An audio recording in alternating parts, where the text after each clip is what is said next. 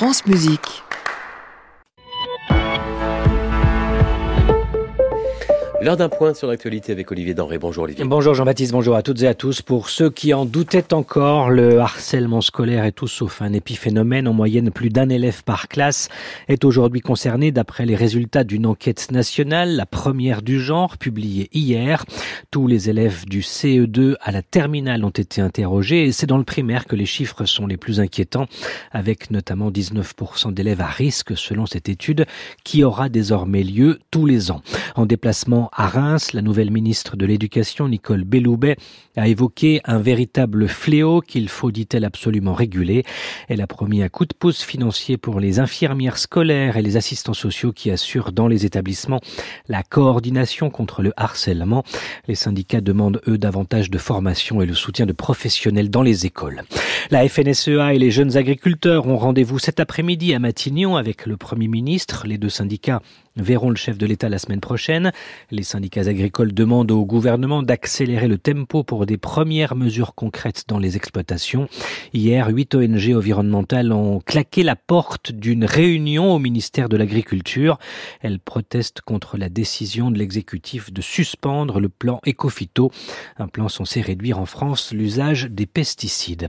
Les logements de moins de 40 mètres carrés considérés comme des passoires thermiques pourront tout de même être loués par leurs propriétaires et ce dès l'année prochaine.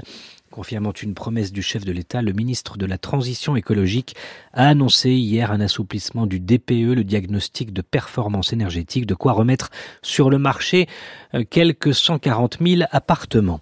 Censurées par le Conseil constitutionnel, plusieurs mesures défendues par la droite sont aujourd'hui reprises dans le cadre d'un référendum d'initiative partagée. Le parti Les Républicains espère ainsi rebondir politiquement tout en sachant que cette procédure n'a jamais abouti en France.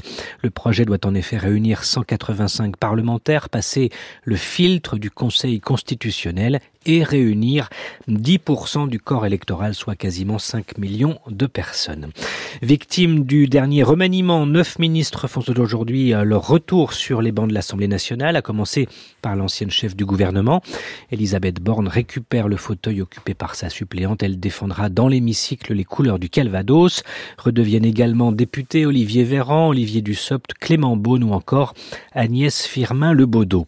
Une marche silencieuse contre le report de la présidentielle au Sénégal. L'opposition appelle la population à se mobiliser euh, cet après-midi dans les rues de Dakar pour dire non à cette décision du chef de l'État, décision validée par le Parlement la semaine dernière. La liberté pour Taksin Shinawatra, liberté conditionnelle d'ici quelques jours pour l'ancien Premier ministre thaïlandais qui aura passé six mois dans une prison puis dans un hôpital. Personnage central de la vie politique nationale, Taksin Shinawatra a dirigé le pays au début des années 2000 avant de devenir la bête noire de l'armée.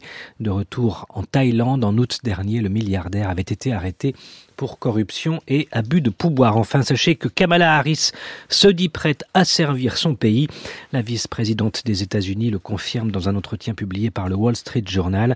Une interview qui intervient au moment où les critiques sur le grand âge de Joe Biden sont de plus en plus virulentes outre-Atlantique. À suivre Jean-Baptiste Urbain, le reportage de Sophia Anastasio sur les liens de plus en plus étroits entre le monde euh, numérique et le monde lyrique.